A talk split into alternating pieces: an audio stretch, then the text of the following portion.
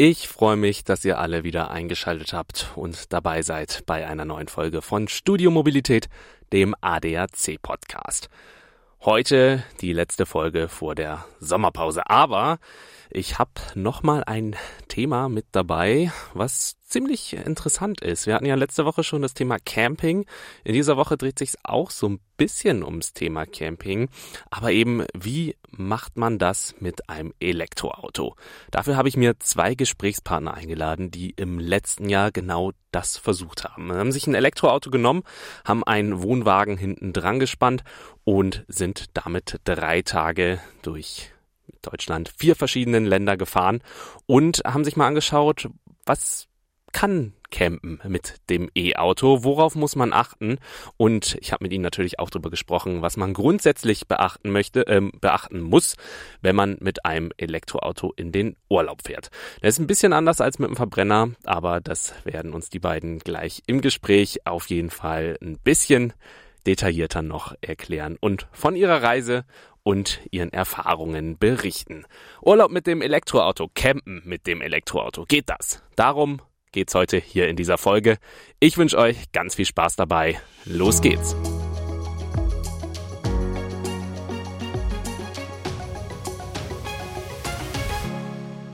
Und heute in der letzten Folge vor der Sommerpause haben wir ein schönes Thema für euch vorbereitet. Dafür habe ich mir zwei Gäste eingeladen, die mir gegenüber sitzen. Ähm, ich hoffe, ich komme mit den Vornamen jetzt einigermaßen klar, weil es sind nämlich Matthias und Matthias. Schauen wir mal, wie wir hier dann ähm, ja ordentlich das Gespräch durchmoderieren können. Matthias Vogt auf der einen Seite, Experte für Elektromobilität im ADAC Technikzentrum und Matthias Zimmermann auf der anderen Seite, Ingenieur für Fahrzeugtechnik, auch bei uns im Technikzentrum.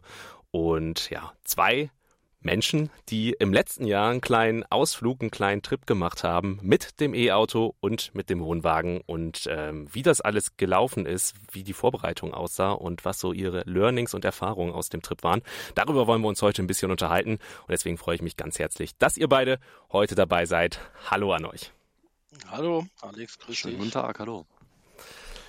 Ja, so ganz eingangs. Ähm, ihr habt diesen Trip gemacht, ihr wart mit einem Elektroauto unterwegs, habt einen äh, Wohnwagen hinten mit dran gehangen. Ähm, wie kam es dazu? Warum habt ihr euch gesagt, das müssen wir jetzt einfach mal ausprobieren? Matthias Vogt, vielleicht du. Ja, zuerst. genau. Ähm, ich bin ja zuständig für Elektromobilität äh, beim ähm, im Technikzentrum und da bekomme ich häufig Anfragen von Mitgliedern, auch Presseanfragen.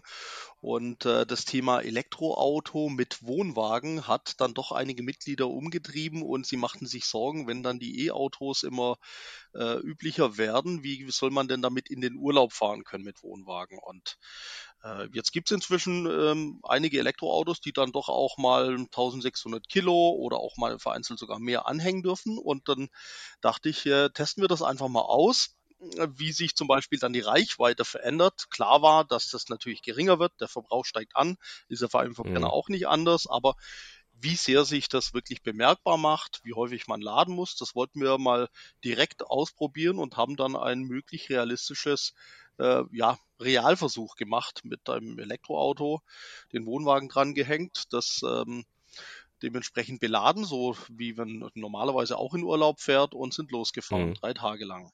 Drei Tage wart ihr unterwegs. Ähm, Matthias Zimmermann, wie war das für dich? Bist du ähm, jemand, der auch privat mit dem Elektroauto unterwegs ist oder bist du da noch mit dem Verbrenner unterwegs? Und ähm, wie war das für dich? Wie kam diese Idee dann grundsätzlich, also wie habt ihr beide zusammengefunden, dass ihr dann gesagt habt, auf geht's, komm, wir machen das jetzt? Ja, genau. Also grundsätzlich bin ich noch äh, oldschool unterwegs äh, mit Verbrennerfahrzeugen. Äh, und wir sind zusammengekommen. Ich betreue hier auch im Technikzentrum ein bisschen die Video- und Fotoschiene, gerade wenn es darum geht, etwas spontan aufzuziehen.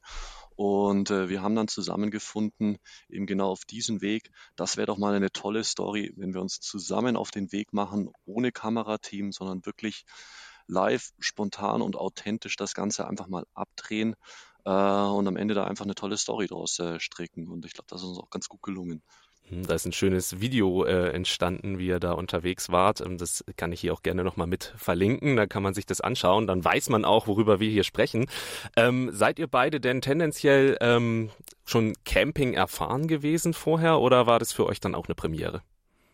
Ja gut, ich selbst bin ähm, Camper. Früher hatte ich einen VW-Bus. Jetzt mit Familie, mit äh, zwei Kids äh, sind wir umgestiegen auf Wohnwagen und deswegen war es natürlich schon aus äh, Eigeninteresse für mich spannend, das selbst mal zu überlegen vor der Frage, kann mein nächstes Fahrzeug dann ein elektrisches Zugfahrzeug sein?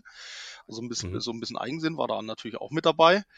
Und ähm, von dem her gesehen war, wusste ich schon, wie man so ungefähr fährt mit dem Wohnwagen und äh, auch wie man sich an einem Campingplatz verhält. Und Matthias, der andere Matthias, übergebe ich mal. Ja, also ich, ich bin auch unterwegs äh, campingtechnisch mit einem älteren VW-Bus und hauptsächlich eigentlich ohne Gespann, also ohne Wohnanhänger hinten dran.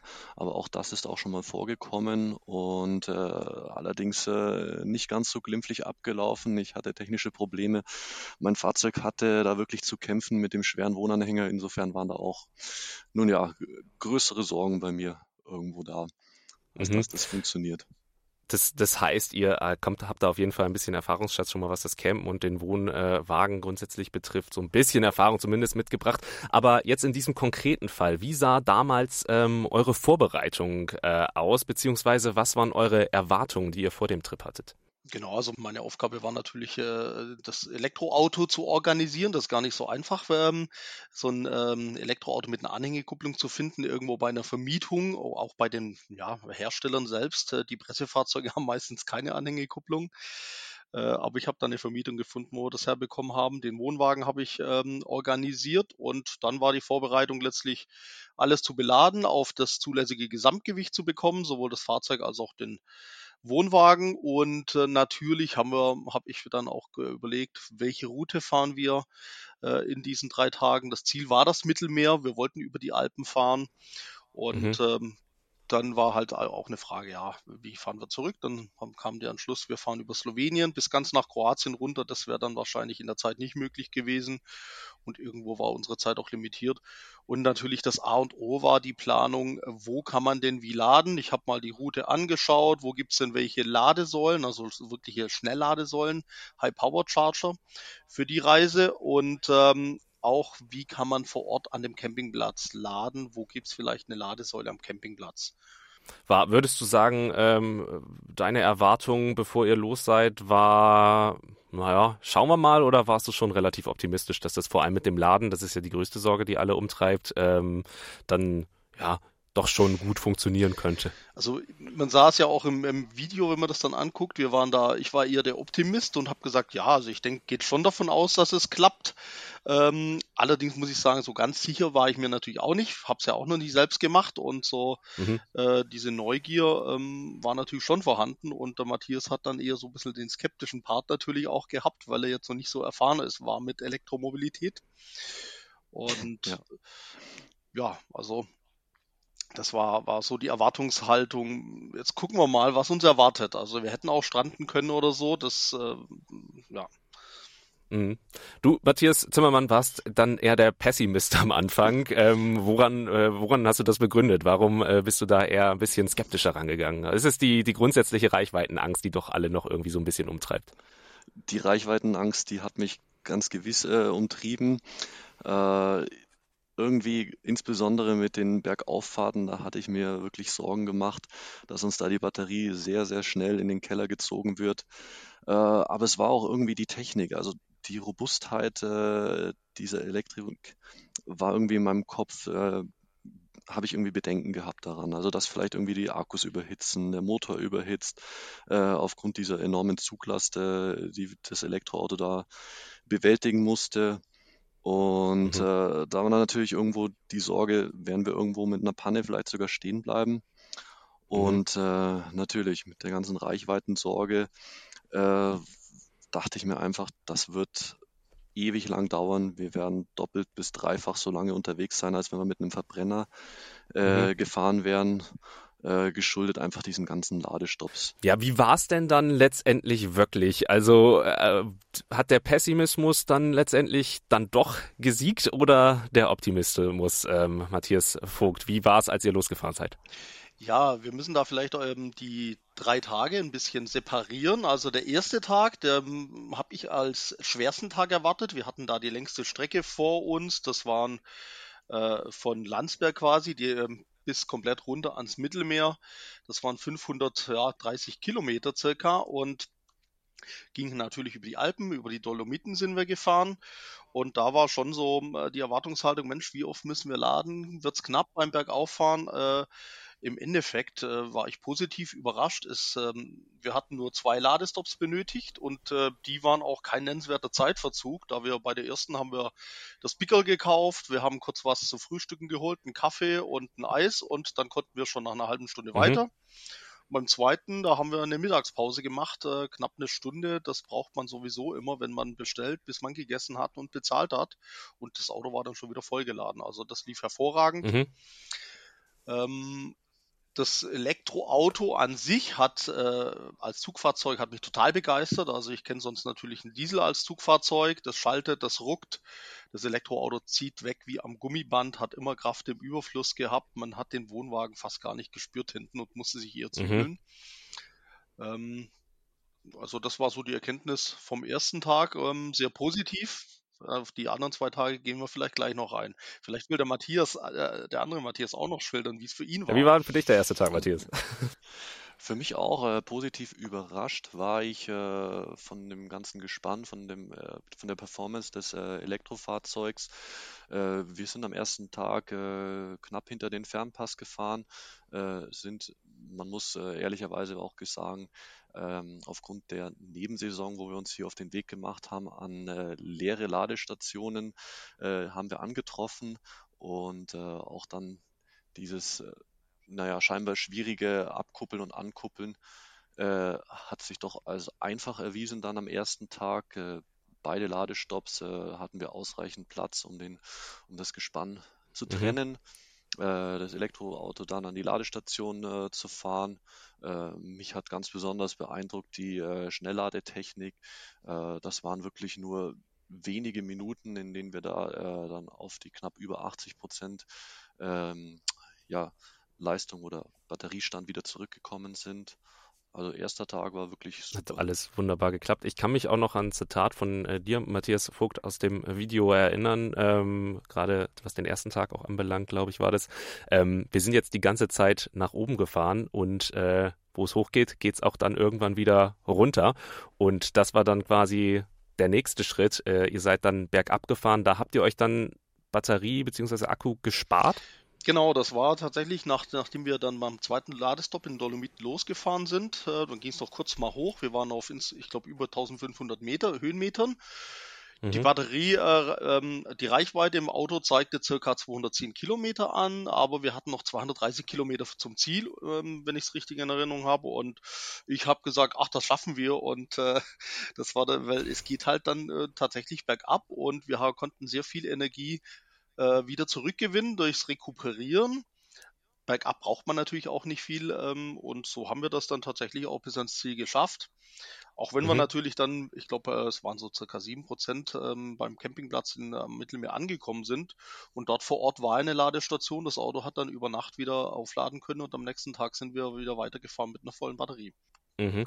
Rekuperieren, magst du das vielleicht für diejenigen, die vielleicht nichts mit dem Begriff anfangen können, äh, nochmal ganz kurz erklären vielleicht? Genau, das ist ähm, vereinfacht gesagt, auf das deutsche Wort ist Bremsenergierückgewinnung. Hört sich ein bisschen sperrig Schönes an. Schönes Wort. Aber letztendlich, äh, man äh, gewinnt die Energie, die im Auto steckt, wenn es in Bewegung ist, wieder zurück, indem ähm, der Motor wird dann zum Stromgenerator. Man kennt es vielleicht früher noch vom Fahrraddynamo. Also es wird Strom mhm. erzeugt im Schubbetrieb oder Bergabfahrt und das wird dann wieder in die Batterie gespeichert und steht dann wieder zur Verfügung. Also man braucht fast nicht äh, die mechanische Bremse. Ähm, und das ist jetzt ein spannendes Thema in Zusammenwirken mit einem äh, Anhänger.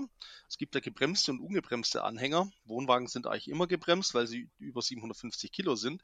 Da muss man jetzt genau den Punkt finden, dass äh, der Wohnwagen nicht in die sogenannte Auflaufbremse gerät, dass der selbst mhm. mechanisch abgebremst wird. Und ich habe immer nur leicht verzögert, vorausschauend gefahren.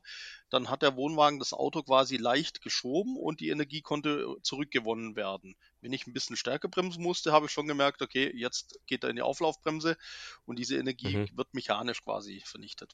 Jetzt Seid ihr dann ähm, ja, bei eurem ersten Stopp auf dem Campingplatz angekommen? Ähm, Thema Camping war vor allem auch in der letzten Folge ein großes Thema. Ähm, jetzt seid ihr mit dem Elektroauto, dem Wohnanhänger, haben wir schon drüber gesprochen, ähm, dann auch auf dem Campingplatz. Ähm, was war da eure Erfahrung? Wie hat das funktioniert? Du hast gesagt, Matthias Vogt, ähm, laden konntet ihr da äh, einwandfrei beim ersten Stopp. Das hat, äh, war überhaupt kein Problem. Gab es dann noch andere Erfahrungen, die ihr gemacht habt auf dem Campingplatz? Ja, also tatsächlich, ähm, die Blicke der anderen Camper, die dort waren, es war zwar noch Nebensaisons, war wenig los, aber die haben gemerkt, Mensch, das ist ja ein Elektroauto und die Blicke waren sehr, sehr neugierig und äh, mhm. das äh, ergab auch noch das eine oder andere Gespräch. Also das Interesse war schon da und mm, sie guckten sehr verwundert. Mhm. Also was auch nochmal zeigt, ähm, so ähm, ja, äh, häufig kommt es noch gar nicht vor, dass Leute mit dem Elektroauto und dem äh, Wohnanhänger ähm, in den Urlaub auf den Campingplatz fahren. Dann kam der zweite Tag, ihr seid weitergefahren. Habt ihr da schon langsam gemerkt, ähm, hm, jetzt können es mit dem Laden vielleicht doch ein bisschen enger werden, weil vielleicht auch die Frequenz der Ladeinfrastruktur nicht mehr ganz so hoch war, nicht mehr so viele Ladesäulen, die sich aneinandergereiht haben. Ähm, wie war da dann so eure Erfahrung? Vielleicht frage ich das mal den Pessimisten. Ja, am zweiten Tag äh, ist es dann nicht mehr ganz so gut gelaufen. Ähm, wir haben eine Ladestation angesteuert und ich war ja hauptsächlich ähm, damit beschäftigt, das Ganze videotechnisch festzuhalten, was mir auch durchaus äh, Spaß gemacht hat. Äh, kann man vielleicht in dem Video auch sehen, weil ich den äh, Matthias hier und da auch da ein bisschen provoziert hatte. Äh, ich hatte ihn vor die große Aufgabe gestellt, äh, er soll mir doch jetzt einfach mal zeigen. Es war so sehr, sehr schön, diese Situation, an der wir da geraten sind. Äh, da war die ähm, Elektroladestation und direkt im Hintergrund war die Tankstelle. Und ich hatte ihm jetzt die Aufgabe gestellt, er soll mir doch bitte mal zeigen, zeigen, ohne dass ich die Stopptaste drücke an der Kamera, ähm, wie lange er jetzt braucht im Ausland, äh, diesen Elektroladevorgang zu starten, weil es ja hier eine Bezahlmöglichkeit gibt, eben die hier erstmal gefunden werden muss. Und äh, das war der Wahnsinn da hat der Matthias wirklich am Ende ist fast verzweifelt, äh, weil wir fast eine halbe Stunde gebraucht haben, überhaupt diese Ladesäule zu befähigen, äh, diesen Bezahlvorgang zu aktivieren. Mhm. Das heißt, da äh, seid ihr ein bisschen an eure Grenzen gestoßen. Habt ihr es denn dann letztendlich auch geschafft, Matthias Vogt? Wahrscheinlich schon, weil jetzt sitzt ihr wieder hier, ihr seid ja irgendwie wieder nach Hause gekommen. Genau so. So ein bisschen die Vorgeschichte ist, ähm, ich wusste, dass die Ladekarte, äh, die wir dabei hatten oder die, die wir genutzt haben in Italien und äh, Österreich problemlos funktioniert, das sogenannte Roaming. Aber für Slowenien mhm. da noch kein Roaming-Abkommen da war und das hatten wir ja gesagt, auch im Video, glaube ich, zu hören. Äh, jetzt versuchen wir einfach mal mit den Informationen, die auf der Ladesäule zu finden sind, den Ladevorgang zu aktivieren. Und tatsächlich ähm, hat es ähm, leider nicht so geklappt, wie es sollte, die App ähm, runterzuladen, dann dort äh, die Kreditkarte zu hinterlegen und hat, die wurde dann nicht akzeptiert. Das war ein sehr aufwendiger Prozess. Ich habe eine halbe Stunde das mhm. versucht und irgendwann verzweifelt aufgegeben. Hotline hätte noch gedauert und habe dann meine Joker-Ladekarte von einem anderen Anbieter noch genommen, die ich eigentlich überhaupt nicht mhm. einsetzen mhm. wollte. So haben wir dann den Strom mhm. bekommen. Und ja, in, in Slowenien gibt es tatsächlich noch sehr, sehr wenig äh, sogenannte High-Power-Charger, HPC-Charger, die mhm. ca. 300 kW Leistung bieten, sondern noch viele ältere 50 kW Charger. Und ich wollte natürlich mit diesem Fahrzeug, das eine super Ladetechnik drin hat, möglichst schnell laden. Und deswegen war es sehr dünn und wir hatten nicht viel Auswahl auf der Route. Hm, würdest du dann sagen, Slowenien war so das Land von den dreien, die ihr mitgenommen habt, oder vier, wenn man Deutschland noch mitnimmt, ähm, wo es am schlechtesten insgesamt funktioniert hat? Ähm, ja, muss man da durchaus sagen. Also beim zweiten Ladestopp tatsächlich sind wir ja äh, an, an einen Standort in Ljubljana gekommen, wo tatsächlich beide Ladesäulen defekt waren haben wir natürlich dummerweise erst gemerkt, nachdem wir den Wohnwagen schon abgekuppelt hatten und schon geparkt hatten. Und dann mhm. äh, war das natürlich da nichts mit Laden, war in dem Moment aber noch nicht ganz so dramatisch, weil wir noch genügend äh, Reichweite in der Batterie hatten, um die nächste Ladestation zu erreichen. Aber ja, das ist schon sehr dünn, gerade wenn man, je weiter man in Richtung Süden kommt, umso dünner wird das noch mit den richtig guten mhm. Schnellladesäulen. Mhm oder auch in Richtung Osten zum Beispiel. Es gibt aber auch andere Länder, Deutschland, Österreich, Schweiz oder auch in Richtung Skandinavien oder Niederlande, wo die Ladeinfrastruktur schon sehr, sehr gut ausgebaut ist. Und dort findet man sogar auch öfters mal eine Station, wo man gar nicht abhängen muss. Mhm, okay. Das heißt, ähm, so von den Ländern, die du gerade aufgezählt hast, ähm, Niederlande, skandinavischen Länder, aber auch Deutschland, Österreich, Schweiz, das sind so die Länder, wo es derzeit äh, am allerbesten funktioniert, wo man sich am wenigsten Sorgen machen muss, dass man hier vielleicht auch keine Ladesäule findet oder auch keinen Schnelllader findet. Genau, also da ist die Ladesäulendichte schon deutlich höher. Natürlich gibt es da auch mehr Elektroautos. Es kann zur Rush Hour dann schon auch mal wieder vorkommen, dass die belegt sind, aber grundsätzlich hat man da natürlich keine so großen Abstände zwischen Ladestandorten mehr.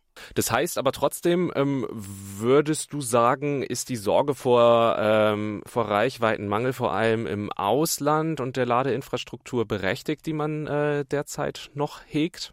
Ja, das ähm, hängt jetzt wirklich davon ab, in welches Land man fährt. Ähm, wie gesagt, es gibt hier Nord-Süd-Gefälle und auch so ein bisschen Ost-West-Gefälle. Und mhm. je nachdem, wenn man in ein Land geht, wo es noch nicht so dicht ist, da muss man schon ein bisschen genauer planen, vorbereiten, wo liegen denn mögliche Ladestationen entlang meiner Route in anderen Ländern, wie Deutschland oder wo, wo der Ausbau schon weit vorangeschritten ist, da kann man erstmal einfach drauf losfahren. Wie findet man denn dann geeignete Ladestationen? Muss man das vorher googeln? Gibt es da Apps, die ihr benutzt habt? Ähm, wie, wie, wie findet man die am allerbesten? Also viele Fahrzeuge haben das auch in den Navigationssystemen mittlerweile hinterlegt. Die machen sogar teilweise eine automatische Routenplanung. Und man kann natürlich, mhm. dann, und die wissen auch, auf einer Langstrecke brauche ich keine Langsamladepunkte, sondern Schnellladestationen. Wenn das Fahrzeug mhm. das nicht integriert hat, dann nimmt man einfach eine, da gibt es diverse Apps, äh, die die Ladestation äh, hinterlegt haben. Da kann man filtern nach Ladeleistung und es gibt auch Routenplaner-App speziell für Elektroautos. Okay, das ist vielleicht auch schon mal für alle Interessenten ganz gut zu wissen. Dass, ähm, also was ich spannend finde, ist vor allem, dass man sich die Route schon so planen kann, dass man quasi an Ladestationen vorbeikommt. Ähm, und dann sieht man ja schon im Vorhinein oder während der Strecke, also ich muss mir hier nicht so die großen Sorgen machen, da kommt auf jeden Fall was. Ob sie dann letztendlich funktionieren oder nicht, ihr habt selber erfahren, das oh, sieht man dann meistens wahrscheinlich erst vor Ort. Du sagst, oh ja, Matthias äh, Zimmermann, ähm, was war denn ähm, so das, was ihr bei eurer Reise gelernt habt, was euch vorher nicht so klar war? Matthias Zimmermann, vielleicht du. Hast du irgendein Learning mitgenommen, wo du gesagt hast, Mensch, das äh, hätte ich jetzt so nicht erwartet? Ja, definitiv, ja. Also gerade mit der Routenplanung. Wir haben hier ja App-basiert und aber auch fahrzeugseitig äh, die Vorschläge hier äh, wahrgenommen oder angenommen, um die Ladesäulen anzufahren. Und da war natürlich die Freude immer relativ äh, hoch, wenn man dann die Ladestation gefunden hat, vielleicht sogar einen freien Ladeplatz vorgefunden hat. Äh, wir sind dann euphorisch hingegangen, haben den äh, Wohnanhänger abgekuppelt. Äh, einmal in der Stadt äh, war das gar nicht so einfach, also um dann nochmal in der Nähe irgendwo einen Parkplatz zu finden, wo wir dann für den Ladevorgang den Anhänger abkuppeln konnten. Äh, und dann ging es zur Ladestation, um dort festzustellen, dass sie außer Betrieb ist. Und das ging uns hm. zweimal wirklich so, obwohl die App angezeigt hatte, dass sie verfügbar ist und im Betrieb ist. Äh, und das hat mich schon relativ äh, stark schockiert. Ähm, Kenne ich von Tankstellen ehrlich gesagt so nicht. Äh, vielleicht war es Unglück, aber dass wir zweimal an eine Ladestation gekommen sind, die gar nicht im Betrieb war, äh, das ist heftig und kann natürlich im Notfall, wenn man da auf den letzten Kilometern dann ankommt, äh, zu großen Problemen führen. Deswegen mein Tipp, äh, zusätzlich Reichweite einplanen und äh, vielleicht erstmal den, den Beifahrer aussteigen lassen und nachschauen, funktioniert die Ladestation überhaupt? Die haben ja auch Displays, äh, die so einen Status dann eben auch aufzeigen. Nehmen wir das weiter und gehen an den äh, E-Auto-Experten. War es Unglück und Pech oder ist das was, worauf man sich tatsächlich immer mal wieder einstellen muss, dass es dann wirklich nicht funktioniert? Ähm, und ja, wie reagiert man dann richtig in solchen Fällen? Vor allem, wenn man dann vielleicht auch gerade bei, wenn man den Campingwagen, wie ihr jetzt dabei hat, schon abgekuppelt hat, man stellt sich vor, man ist vielleicht auch mit Kindern und der Familie unterwegs.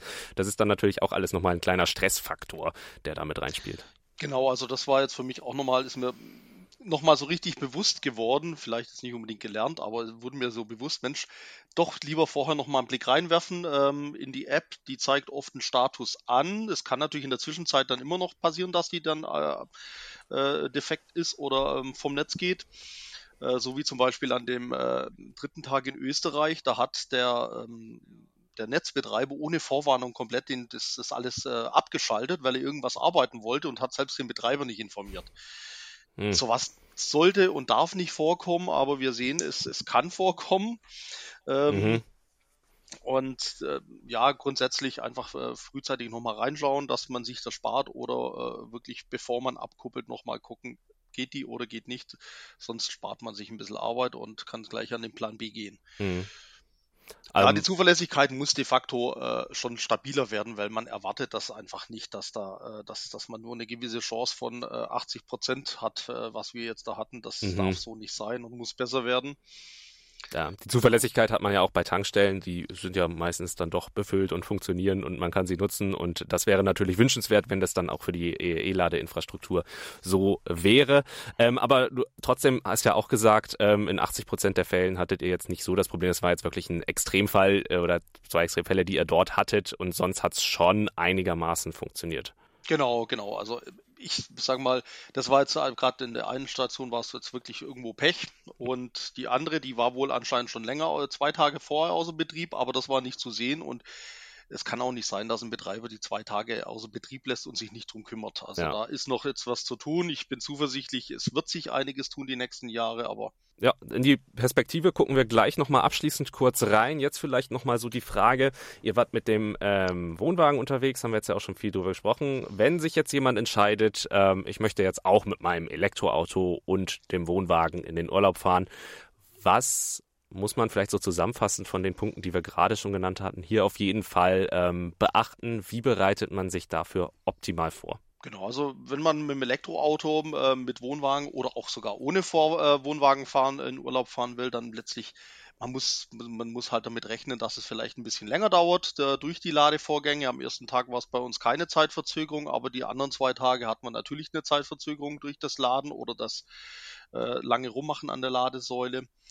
Äh, man muss vielleicht häufiger Pausen dann auch einlegen. Wenn ich jetzt zum Beispiel 200 äh, Kilometer komme oder 180, dann muss ich auf jeden Fall nach zwei bis drei Stunden eine Pause machen. Ist sowieso zu empfehlen, aber wenn man vielleicht mit dem Verbrenner äh, den Wohnwagen zieht, dann wird man eventuell noch ein bisschen länger fahren. Gerade wenn man nachts unterwegs ist, die Kinder schlafen, dann will man ja möglichst nicht anhalten. Und das Elektroauto zwingt einen dann dazu, was natürlich vielleicht gut ist für die Aufmerksamkeit, aber ja, man will ja immer zügig ans Ziel kommen. Hm. Oder man muss halt schöne Zwischenstopps einplanen, äh, schon im Vorhinein, dass man sagt, hier lade ich, hier ist schön, hier kann ich mich auch ein bisschen länger aufhalten und vielleicht einen kleinen Spaziergang um einen See oder ähnliches machen, was in der Nähe ist. Genau. Das wären ja auch Möglichkeiten, die, die man nutzen könnte. Genau, so ist es letztlich.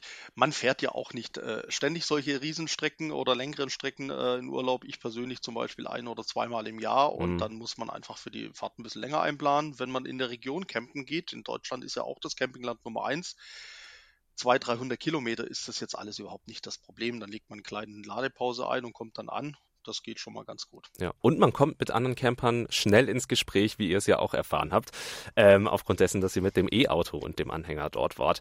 Ähm, springen wir doch jetzt dann abschließend tatsächlich in die ähm, Perspektive. Also man kann jetzt hier sagen, Urlaub mit dem E-Auto ist eurer Meinung nach auf jeden Fall auch jetzt schon möglich. Man muss halt Zeit einplanen, man muss es ein bisschen vielleicht anders vorbereiten, nicht mehr vorbereiten, aber anders vorbereiten, als wenn man jetzt mit dem Verbrenner in den Urlaub fährt. Aber ähm, möglich und äh, machbar und am Ende des Tages auch schön ist es auf jeden Fall.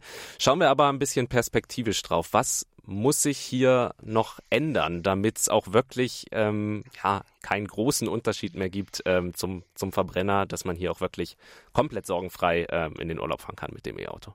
Ja, vielleicht ähm, sage ich da gerade nochmal ähm, was dazu. Und zwar Natürlich, äh, ähm, die Ladeinfrastruktur muss mitwachsen mit der äh, Zulassung von Elektroautos. Es müssen mehr kommen, gerade in Richtung äh, Süden zu den beliebten Urlaubszielen der deutschen Urlauber, sei es Kroatien ähm, entlang der Hauptrouten, sei es nach Italien runter. Da muss natürlich noch deutlich mehr Schnellladeinfrastruktur kommen.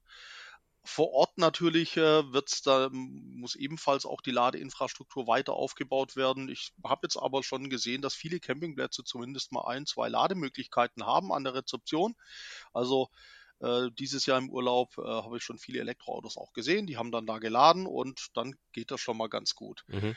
Was natürlich äh, wirklich notwendig ist und dafür setzen wir uns beim ADAC auch ein und äh, gerade dieses Video mit dem verzweifelten Versuch, die Ladesäule zu aktivieren, wurde auch, ähm, sage ich mal, bei der Politik aufgenommen. Also die Bezahlmöglichkeiten müssen einfacher sein. Mhm. Äh, das ist schön und recht mit den ganzen Ladekarten. Das ist, äh, wer das möchte, äh, ist okay, aber es muss auch so möglich sein, mit der gängigen Bankkarte, Kreditkarte, Debitkarte an der Ladesäule zu zahlen. Mhm. Und äh, da ist auch eine Vorbereitung ähm, laufen, laufen da gerade auf EU-Ebene, dass es einheitlich äh, sein soll in ganz Europa, dass man mhm. an Schnellladestationen mit der Bankkarte zahlen kann. Mhm. So wie man es sonst überall ja auch kann. Mhm. Dass man hier zumindest auch schon mal nicht mehr, äh, gerade auch in der Vorbereitung und dann auch vor Ort tatsächlich den Stress hat, eben äh, hier zu gucken, welche Ladekarte funktioniert hier, welche kann ich hier überhaupt nutzen.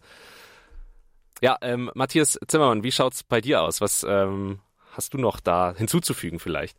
Ja, ich hätte hinzuzufügen, äh, war gerade eben im Urlaub unterwegs mit meinem Camper, äh, habe den Balkan durchquert und äh, das mit Kind und Kegel und äh, ich bin eher so der Urlaubstyp, der den Roadtrip, also möglichst alle ein, zwei, drei Tage eben den nächsten Campingplatz äh, ansteuernd unterwegs ist. Und äh, hier ist mir jetzt äh, deutlich wieder aufgefallen, eigentlich war kein einziger Campingplatz, den ich angesteuert habe, mit einer Ladestation versehen. Mhm. Und genau das hätte ich mir dann gewünscht, wenn ich mit einem Elektroauto unterwegs gewesen wäre, weil äh, das würde die ganze Sache ja einfach so einfach gestalten. Diese 2, 3, 400 äh, Kilometer äh, Trips, die man dann wieder zum, zum nächsten Zielort äh, ja, zurücklegt, wenn man dann in der Zeit, wo man hier auf dem Campingplatz verweilt, eine Lademöglichkeit auf dem Campingplatz hätte, dann würde das ja alles überhaupt gar keine Probleme bereiten. Mhm, weil man ja eh vor Ort ist, das Auto da eh Richtig. eh stehen lässt und ähm, man dann die Möglichkeit hat, auf jeden Fall zum, zum Laden. Ähm, genau. Aber Matthias, ich bleibe noch mal kurz bei dir. Du hast ja eingangs gesagt, du bist äh, noch mit dem Verbrenner unterwegs. Überlegst du dir umzusteigen, ähm, auch so nach dem Abenteuer, was ihr durchgemacht habt? Ähm, ist das tatsächlich für dich auch eine Perspektive? Aktuell noch nicht, weil einfach der Markt das äh, noch nicht anbietet, zumindest in meinen Augen. Ich hätte gerne einen äh, Camper, wenn er elektrifiziert ist, der so auf äh, ja, Kastenwagengröße ist, also nicht allzu groß. Äh, und hier sehe ich einfach noch gar kein Angebot auf dem Markt, der jetzt äh, meine Bedürfnisse befriedigen würde. Mhm. Matthias Vogt, wie ist das mit E-Campern? Ähm, kommt das langsam oder gibt es hier noch einige Hürden, die zu nehmen sind? Also tatsächlich gibt es jetzt die ersten Transporter, die elektrisch sind, die man dann auch als äh, Camper umbauen kann und äh, sukzessive, die werden die jetzt tatsächlich auch schon so ab Werk angeboten. Jetzt muss man natürlich dann immer reinschauen, welche Reichweite haben die tatsächlich und wie gut ist die Schnellladefähigkeit, aber es geht jetzt so langsam los. Mhm. Ähm, die kosten natürlich aber auch ein gutes Geld, muss man äh, klipp und klar sagen und da muss man, äh, muss jeder dann so beurteilen, was, was ist ihm das wert, mhm. will es schon machen ich sag mal, auf ähm, Seiten für Wohnwagencamper haben wir schon gesehen, es gibt jetzt auch ähm, Elektroautos im mittleren Preissegment, die durchaus eine brauchbare Anhängelast haben und tatsächlich bin ich gerade auch so am diskutieren mit meiner Frau, ob wir jetzt den Schritt wagen wollen, mhm. äh, auch das, das äh, letzte fossile äh, Zugfahrzeug äh, durch ein elektrisches zu ersetzen. Mhm. Du bist aber wahrscheinlich privat ja auch total viel eh schon mit dem E-Auto unterwegs zusätzlich, oder? Also wie gesagt, wir haben ein äh, E-Fahrzeug und äh, den, den, äh, das äh, Zugfahrzeug, das ist noch ein Diesel mhm. und äh, überwiegend nehmen wir aber das Elektroauto und halt den Diesel dann eher für die Aufgaben, die jetzt mit dem Elektroauto nicht so einfach möglich sind. Mhm. Was aber ähm, perspektivisch dann hoffentlich möglich sein wird. Das ist, glaube ich, so das Fazit, was wir auch mit aus dieser Folge nehmen können. Ähm, jetzt ganz abschließend, und das ist dann wirklich die allerletzte Frage, ähm, steht der nächste Trip für euch denn jetzt schon an? Wollt ihr das ganze Experiment nochmal ein Jahr später oder zwei Jahre später vielleicht äh, in Anspruch nehmen und äh, mal schauen, was sich hier verbessert hat und vielleicht auch mal die beiden Problemladesäulen, die ihr hattet, nochmal ansteuern? Steuern und zu schauen, wie schaut es hier heute aus. Ja, tatsächlich ähm, haben wir das jetzt so gar noch gar nicht diskutiert, aber es ist eine gute Anregung. Mal gucken, was unser Chef dazu sagt, ob er uns wieder drei Tage auf Tour schicken wird. äh, vielleicht haben wir auch noch eine andere Idee. Wir hatten schon überlegt, ob wir mal eine Vergleichsfahrt machen auf Langstrecke mit einem Elektroauto, ich mit dem E-Auto und der Matthias Zimmermann vielleicht mit einem Verbrenner und mal gucken, wie groß ist denn der tatsächliche Zeitunterschied ähm, und mhm. ist es denn wirklich so schlimm? Aber mhm. ich bin schon öfters langstreckig gefahren. Ich kenne meine Antwort, aber der direkte Vergleich ist sicherlich für jemand ganz interessant. Mm, auf jeden Fall. Ähm, dann könnt ihr das ja vielleicht als Anregung hier mitnehmen und wer weiß, ähm, vielleicht hört der Chef ja zu und äh, schickt euch dann auch nochmal auf eine kleine Tour, wo ihr es ausprobieren könnt. Ich denke, Matthias Zimmermann, du wärst auf jeden Fall auch nochmal dabei. Definitiv, ja. Also wir rätseln schon, äh, wir haben schon unsere Ideen und äh, ich denke, wir werden uns zeitnah wieder auf ein Abenteuer einlassen. Dann können wir gespannt sein und dann treffen wir uns hier einfach nochmal wieder im Podcast und ihr berichtet dann von euren neuen Erfahrungen von eurem nächsten Trip. Vielen Dank, dass ihr euch die Zeit genommen habt. Danke, dass ihr heute dabei wart und mit mir so ein bisschen über euren, ja, über euren äh, Trip und euer Experiment, so kann man es ja schon auch nennen, äh, gequatscht habt. Ähm, viele interessante Einblicke, viel haben wir gehört. Ähm, viel auch natürlich über die Sorgen gesprochen. Ich denke, aber ihr konntet auch so ein bisschen die Sorgen nehmen. Aber natürlich sieht man auch, es muss sich auf jeden Fall noch einiges tun, ähm, damit man hier komplett sorgenfrei ähm, unterwegs sein kann. Und ähm, das wird hoffentlich perspektivisch dann in den nächsten Jahren auch passieren. Vielen Dank an euch beiden, dass ihr euch die Zeit genommen habt. Danke, dass ihr heute dabei wart. Ja, gerne. Ciao. Vielen Dank für das angenehme Gespräch. Na also, eingangs habe ich gefragt, geht das Urlaub und Campen mit dem Elektroauto? Fazit, ja, es geht. Aber auf ein paar Dinge muss man halt eben noch achten und ein paar Dinge müssen einem einfach auch noch bewusst sein. Ähm, aber wie wir gehört haben, da können wir auf jeden Fall gespannt sein und auch hoffen, dass sich da in Zukunft noch gerade in der Ladeinfrastruktur ordentlich was verbessert. Aber auch jetzt ist es schon möglich, vielleicht auch schon für euch eine Überlegung wert. Wer weiß. Auf jeden Fall habt ihr hier jetzt alle Infos bekommen, die ihr dazu braucht. Ich hoffe, die Erfahrungen der beiden konnten euch ein bisschen weiterhelfen. Und ja, jetzt bleibt mir eigentlich gar nichts anderes mehr übrig, als euch und mir auch einen schönen Urlaub zu wünschen. Denn wir gehen jetzt in die Sommerpause. Ab circa Mitte September sind wir wieder für euch da. Bis dahin ähm, könnt ihr ja vielleicht doch die alten Folgen nochmal anhören. Ähm, da gibt's ja ganz viele verschiedene Themen, ähm, die auf jeden Fall spannend sind. Ich hoffe auf jeden Fall, dass ihr eine schöne Zeit habt. Genießt den Sommer und freue mich dann im September wieder auf euch, wenn ihr dann wieder dabei seid bei Studio Mobilität, dem ADAC Podcast. Ich bin Alexander Schnaas. Macht's gut. Bis dahin. Ciao.